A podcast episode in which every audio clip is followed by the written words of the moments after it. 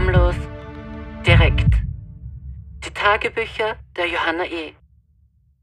13. Jänner 2020. Liebes Tagebuch, heute stresst mich alles. Ich habe die Augen geöffnet und hatte Stress. So geht es schon seit Tagen. Ich finde absolut keine Ruhe. Ich bin so gestresst und beschäftigt, dass ich kaum Zeit und Muße finde, mich dir mitzuteilen. Es gibt einfach so vieles zu organisieren und zu bedenken. Vor ein paar Tagen habe ich sogar schon zum Niesen angefangen und hatte fast eine Verkühlung bekommen. Da habe ich mich dann hingelegt und bin mal zu mir gekommen. Dann ist mir Louis Hay eingefallen. Sofort blätterte ich in Heal Your Life und suchte nach dem Begriff cold. Und da stand es, Too much is going on at once. Und genau so fühlte ich mich und fühle mich noch immer, dass mir alles zu viel ist. Und die dazugehörige Affirmation war, I allow my mind to relax and be at peace. Clarity and harmony are within and around me. Und da erlaubte ich dann meinen Verstand sich zu entspannen und friedvoll zu sein und habe mich mit Klarheit und Harmonie verbunden. Und tatsächlich, ich war schlagartig wieder gesund. Das Niesen war vollkommen weg. Auch jetzt sage ich mir diese Sätze wieder und wieder vor und vieles entspannt sich sogleich in mir. Aber es gibt so vieles gerade zu bedenken und zu klären. Der Trip nach Las Vegas liegt mir so im Magen. Es bedeutet mir einfach so viel, aber fordert gleichzeitig auch so viel Mut von mir. Ich besuche mal wieder einen Mann in einem fremden Land und muss sehen, wie es mit ihm ist. Das habe ich schon so oft gemacht. Und jedes Mal wieder bin ich nervös vor der Begegnung und werde klarerweise total mit meinen Unsicherheiten konfrontiert. Eben wie zum Beispiel, dass ich so fett geworden bin. Ich meine, eigentlich fühle ich mich schon seit ich denken kann zu fett. Aber dieses Mal bin ich wirklich aus der Form. Ich möchte mich am liebsten nur mehr zu Hause im Pyjama verstecken und mich überhaupt nicht mehr der Welt präsentieren. Gestern war ich bei einer Freundin, die mit ihren 45 Jahren wirklich sehr gut aussieht. Aber sie hat in den letzten zehn Jahren sogar 35 Kilo zugenommen. Und ihr geht es genauso wie mir. Sie würde am liebsten nicht mehr das Haus verlassen. Sie ist auch trans, aber operiert. Nur die OP ging etwas schief und jetzt ist ihre neue Muschi etwas ungerade. Sie hat mir gerade gestern wieder mal Fotos gezeigt. Nahaufnahmen. Und ich finde nicht, dass sie schief ist. Also ihre Muschi und schon gar nicht so eine Ruine, so wie sie ihre Vagina nun bezeichnet. Aber leider ist der sexuelle Trieb jetzt vollkommen weg. Aber ich glaube, ehrlich gesagt, dass er vorher auch nicht so präsent war. Vor allem jetzt haben sie zwei Kinder und mit zwei Kindern ist es sowieso schwierig. Aber ich denke, ihre Frau leidet schon etwas darunter, obwohl ich finde, dass sie alles sehr gut meistern. Besonders meine Freundin hat in ihrem Leben große Schicksale erlebt und vor allem auch große Verluste. Und so wie ich wurde auch sie von ihrer Mutter um das Erbe betrogen. Dieser Verrat ist auch in ihr, so wie bei mir. Sie ist aber in Therapie und kann deswegen alles sehr gut in Worte fassen. Ich habe sie sehr geliebt, als sie mir so offen und ehrlich alles erzählte. Wirklich, ich liebe meine Freunde über alles. Sie sind alle in ihrer Ungewöhnlichkeit so normal. Sie zum Beispiel hat sich vor der Hormontherapie ihr Sperma einfrieren lassen und sie und ihre Frau haben dann eine künstliche Befruchtung durchführen lassen. Daraus entstanden dann zwei so süße Mädchen. Und dennoch, wenn man bei ihnen zu Hause sitzt und sich mit ihnen einfach wohlfühlt, denkt man, so eine Familie ist das Normalste der Welt. Nun gut, aber Las Vegas liegt mir im Magen, auch weil der Flug von Chicago nach Las Vegas so voll ist. Und dann stresst mich noch das Solidaritätsfest meiner besten Freundin, die, die die Papageien in Mexiko retten will. Dafür muss ich nämlich Leute finden, die performen. Aber am selben Tag gibt es den Regenbogenball, wo die meisten queeren Leute hingehen. Also muss ich das auch alles erledigen. Dann hatte mir ein eventueller Lover Sachen nicht geschickt, die ich aber dringend brauchte. Ich musste ihm tagelang nachlaufen und konnte dann nichts davon gebrauchen, weil er es einfach schlecht gemacht hat. Ich werde ihn sicher nie wieder treffen.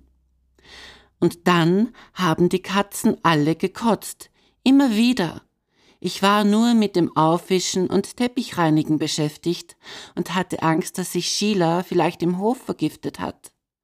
Schlechtes Gewissen plagt mich und Angst. Dann habe ich ein Paket verloren, welches ich meiner Freundin aus Washington mitgebracht hatte. Und dann stresst mich auch die ganze Sache im Iran. Ich war ja dort, als dieser Trump diesen iranischen General ermorden ließ. Damals waren mir die Auswirkungen echt nicht bewusst. Aber schon zwei Tage nach meiner Rückkehr hätte ich wieder in den Iran fliegen müssen. Da hatte sich die Lage schon zugespitzt. Und als ich in der Früh die Nachrichten sah, wurde mir mulmig zumute denn der Iran hatte zwei US-Ziele im Irak angegriffen. Da sprach das Staatsfernsehen noch von 80 Toten, US-amerikanischen Toten. Die zählen ja wesentlich mehr als iranische Tote. Dann war an diesem Morgen auch noch ein Flugzeug im Iran abgestürzt und niemand wusste warum. Alle tot. Da wurde schon spekuliert, dass Iran dieses Flugzeug abgeschossen hat. Allerdings erschien mir dies als so unwahrscheinlich, da alle Angriffsziele außerhalb des Iran waren. Es wäre so unlogisch, eine Passagiermaschine abzuschießen. Noch dazu, wo die meisten Insassen junge Menschen iranischer Herkunft waren. Wir wurden über alles informiert. Dass die Sicherheitslage gecheckt wird, das Hotel nun am Airport sei, wir nicht hinausgehen sollten, abrufbereit sein sollten, falls der Krieg ausbricht, falls wir überhaupt fliegen. Denn zuerst mussten wir nach Berlin. Eine ganz liebe Kollegin liebt den Mittleren Osten genauso wie ich. Und wir redeten über alles, konnten uns nur mühsam auf das Hier und Jetzt konzentrieren. Sollen wir fliegen und unsere Kollegen von dort zumindest heimholen? Oder sollen wir es nicht wagen? Meine Kollegin fürchtete sich abgeschossen zu werden. Ich fürchtete, dass Trump dem Iran den Krieg erklären würde. Und ich fürchtete mich um meine Freunde im Iran. Ich schrieb allen und alle antworteten sehr gefasst und ruhig, so als ob nichts passiert wäre. Es ginge ihnen gut und alles wäre ruhig, meinten alle. Doch ich war knapp am Weinen, und in meinen Gedanken sah ich schon das bevorstehende Drama. Und dann wurde der Flug in den Iran gestrichen, beziehungsweise auf einen Nachtflug verlegt. Und wir bekamen Bereitschaftsdienst, was ich als Frechheit empfand. Stundenlang wurden wir mit Horrorszenarien konfrontiert und dann sollten wir auf einmal vielleicht ganz normal woanders hinfliegen. Das war schon sehr unmenschlich. Zu Hause legte ich mich hin und suchte den Frieden in mir. In einer Zeit, wo es so an der Kippe zum Krieg steht, finde ich es so wichtig, zumindest den Frieden in uns zu finden. Jedenfalls fiel mir ein Stein vom Herzen, als Trump sich gegen einen Krieg aussprach. Denn niemand will einen Krieg. Weder die iranische noch amerikanische Bevölkerung und auch keine von diesen dummen Regierungen. Ich war echt erleichtert und froh und weinte vor Glück. Aber dann spitzten sich immer mehr die Befürchtungen zu, dass der Flieger abgeschossen wurde und wurde dann schließlich auch bestätigt. Das war wieder Stress, denn drei Tage zuvor bin ich selber über diesen Bereich geflogen und wohl eine halbe oder volle Stunde zuvor der Flieger mit meinen Kolleginnen. Es hätte sie auch treffen können. So schnell kann es vorbei sein. Ohne dass jemand damit gerechnet hätte, wurden sie einfach von einem dummen Soldaten abgeschossen. Einfach so. Zumindest ist dies die offizielle Version des Irans. Gut, dass sich nun die Bevölkerung wehrt und demonstriert, wobei der Iran wieder hart vorgehen wird, obwohl jetzt die Welt genau zusieht. Und das alles nimmt mich wirklich sehr mit. Mehr als die Buschbrände in Australien, wo die Leute für die Tiere und Menschen spenden. Wobei es ein Versäumnis der australischen Regierung ist, wirklich zu helfen. Und wegen den Tieren Tja, das ist so eine Sache. Warum hat denn niemand Mitleid mit den Millionen Tieren, die täglich am Speiseplan der Menschen landen? Die leiden mindestens genauso in den Tötungsfabriken.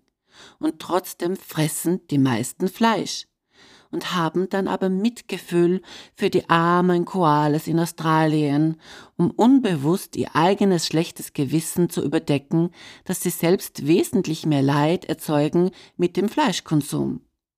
Manchmal frage ich mich wirklich, wie dumm Menschen sind. Nun gut. Dann hat mich auch noch ein Mann, der so vielversprechend und offen war, zweimal versetzt. Der Irak aus Bagdad, mit dem ich so nett im Iran geschrieben habe.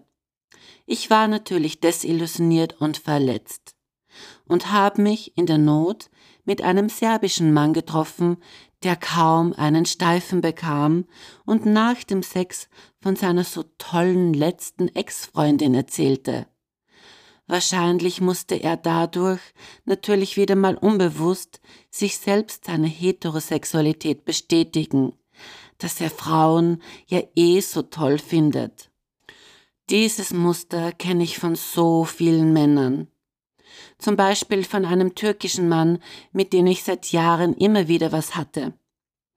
Der fühlt sich nach dem Sex auch dazu berechtigt und beinahe verpflichtet, von anderen Frauen zu schwärmen.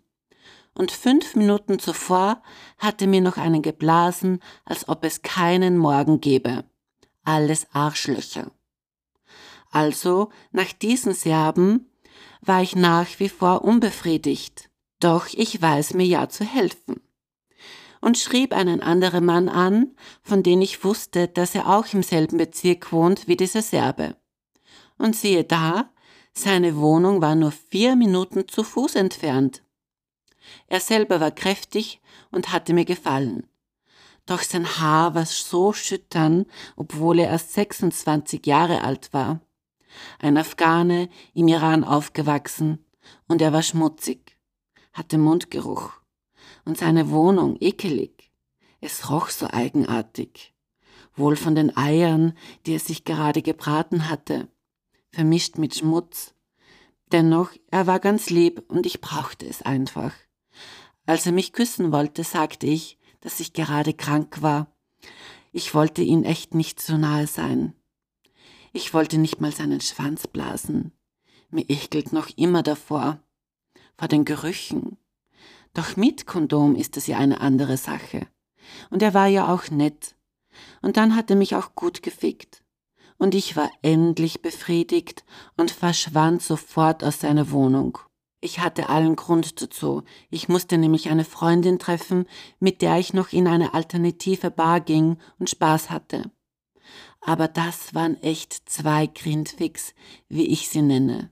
Also grindige Fix. Grindig bedeutet schmutzig bzw. schlecht, aber ich war einfach notgeil. Und natürlich denke ich auch daran, dass alle intimen Begegnungen im Körper gespeichert werden. Der Körper ist eine einzige Erinnerung. Ich weiß nicht mehr, wie meine Urgroßeltern aussehen, aber trotzdem habe ich vielleicht die gleichen Ohren wie sie oder die gleiche Nase, obwohl meine Nase ja operiert ist. Aber der Körper erinnert sich. Und auch wenn du jemanden begegnest, zum Beispiel seine Hand schüttelst, erinnert sich der Körper. Der Körper erinnert sich an diese Hand. Und je intimer der Kontakt, desto mehr Erinnerungen nimmt man von dem anderen Körper auf und verwirrt damit das eigene System. Das habe ich mir natürlich bewusst gemacht, und trotzdem bin ich meiner körperlichen Lust erlegen. Ich bin Sklave meines Körpers. Und dann kommt noch dazu, dass ich immer ein schlechtes Gewissen habe, wenn ein Mann, mit dem ich kurz davor Sex hatte, danach krank wird. Zum Beispiel ist mein Freund Mohammed im Iran eineinhalb Wochen nach unserem letzten Sex krank geworden. Sofort hatte ich die Angst, dass es meine Schuld war. Ich hätte ihn angesteckt. Vielleicht mit was Schlimmen, Verbotenen, HIV, etwas ganz Schlechtes, weil wir etwas Schlechtes gemacht haben, weil ich etwas Schlechtes gemacht habe, weil er kurz ohne Kondom in mir war. Und jetzt hätte ich ihn krank gemacht, weil ich sowieso so umtriebig bin. Dasselbe mit Amir. Der wurde auch kurz nachdem wir Sex hatten krank. Und mein schlechtes Gewissen war sofort da, meine Angst, vielleicht auch Scham, dass ich etwas falsch gemacht hätte, wie immer. Ich falsch bin. Ich bin falsch. Genau dieses Thema, was immer in mir ist. Und ich beziehe alles auf mich, suche den Fehler und die Schuld immer bei mir. Ich bin froh, dass mir das alles nun bewusst ist, diese Angst, die zugehörigen Gedanken. Als Alex bei mir vor Silvester zu Besuch war, haben wir gechannelt. Wir machen das immer so, nehmen weise Bücher und schlagen blind eine Seite auf und zeigen auf einen Satz, der für uns bestimmt sein soll. Und ich zeigte auf einen Satz, wo es um die Geschlechtsorgane ging. Das war auch im Louis Hay Buch. Es ging darum, dass Sex und die Organe in dem Bereich immer schon als schmutzig und sündig galten. Und das, obwohl jedes Organ einen wundervollen Ausdruck des Lebens spiegelt, mit seinen ganz speziellen Funktionen. Louis Hay meinte, dass niemand auf die Idee kommen würde, Augen oder auch die Leber als schmutzig oder voller Sünde zu bezeichnen. Und warum wir das aber von unseren Genitalien annehmen. Besonders waren wir von dem Satz begeistert, dass unser Anus genauso schön und wunderbar sei wie unsere Ohren oder Augen. Seitdem sage ich mir das immer, dass mein Arschloch genauso hübsch wie meine Augen ist. Bewusst hätte ich nie etwas von meiner sexuellen Lust abgelehnt, aber dennoch scheine ich es zu tun. Schon alleine darin, dass ich glaube, dass ich falsch bin oder etwas falsch gemacht habe. Aber als transsexuelle Frau ist das ja noch schwieriger als für eine biologische Frau, weil die Männer mich meist in eine dunkle, geheime Ecke ihres verbotenen Ausdrucks ihrer Sexualität drängen. Und da muss ich mich aber auch an den Ohren nehmen und meinen Teil darin sehen und eben solche Männer immer weniger akzeptieren und mich selbst als etwas Ganzes wahrnehmen dass alles an mir seine vollständige Richtigkeit hat. Auch wenn ich denke, dass ich das schon tue, ist es immer wieder ein Thema. Das kann ich nicht leugnen.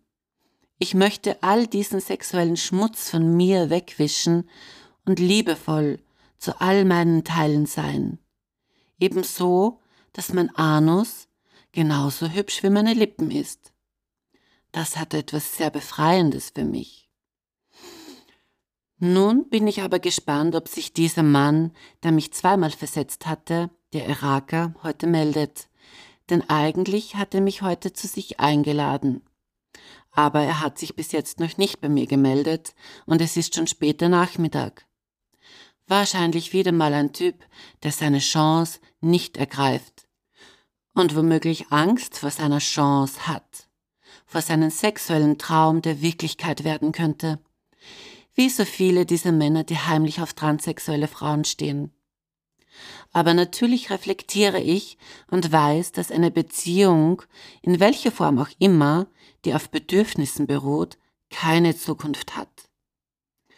Eine Beziehung ist nicht dazu da, jemanden auszusaugen, so dass der andere seine Bedürfnisse stillt. Das muss ein jeder schon selber machen.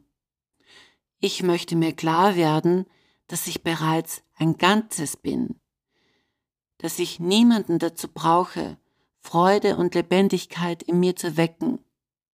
Ich bin doch das Leben. Ich meine, ich lebe. Wir alle sind aus Liebe gewoben. Und wenn ich das verstehe und ein anderer Mensch auch, ist es perfekt zu teilen. Aber natürlich stecke ich noch mittendrin, dass ich gern hätte, dass mich jemand wärmt, mein Herz berührt, einer, der für mich da ist. Alles Wünsche, die ich eigentlich auf mich selbst richten sollte. Und auch wenn ich wahrscheinlich wieder von einem Mann verletzt werde, bestimme nach wie vor ich selbst, wie ich mich fühle. Ob ich dem Mann die Macht gebe, ihn vielleicht sogar dazu benutze, mich mal wieder einsam und im Stich gelassen zu fühlen. Oder die Macht zu mir zurückhole und selbst bestimme, wie ich mich fühle. Und das Leben ist wirklich zu kurz, um alles so ernst zu nehmen. Es kann so schnell vorbei sein. Es wäre schade, auch nur einen einzigen Tag vorbeigehen zu lassen, ohne Freude erlebt zu haben. Am Freitag, als mich dieser Iraker versetzt hatte, ging ich danach spazieren, im riesigen Park bei mir ums Haus. Der Bodennebel lag über der Wiese und gestaltete die Nacht in ein mystisches Ambiente. Der Vollmond schien strahlend hell über mir. Kurz zuvor war er noch in eine halbe Mondfinsternis eingetaucht. Von dem Naturschauspiel um mich inspiriert, ließ ich mich in die Einsamkeit fallen, in die späte Nacht hinein, in die geheimnisvolle Stille, bis ich beim Alleinsein angelangt war. Die Krähen schlummerten unruhig auf den Ästen der vielen Bäume und machten alles etwas unheimlich und als ich oben am Hügel angelangt war, war die Sicht über das Wiener Becken magisch. Ich fühlte mich all eins, eins mit allen. Und das ganz ohne einen Mann.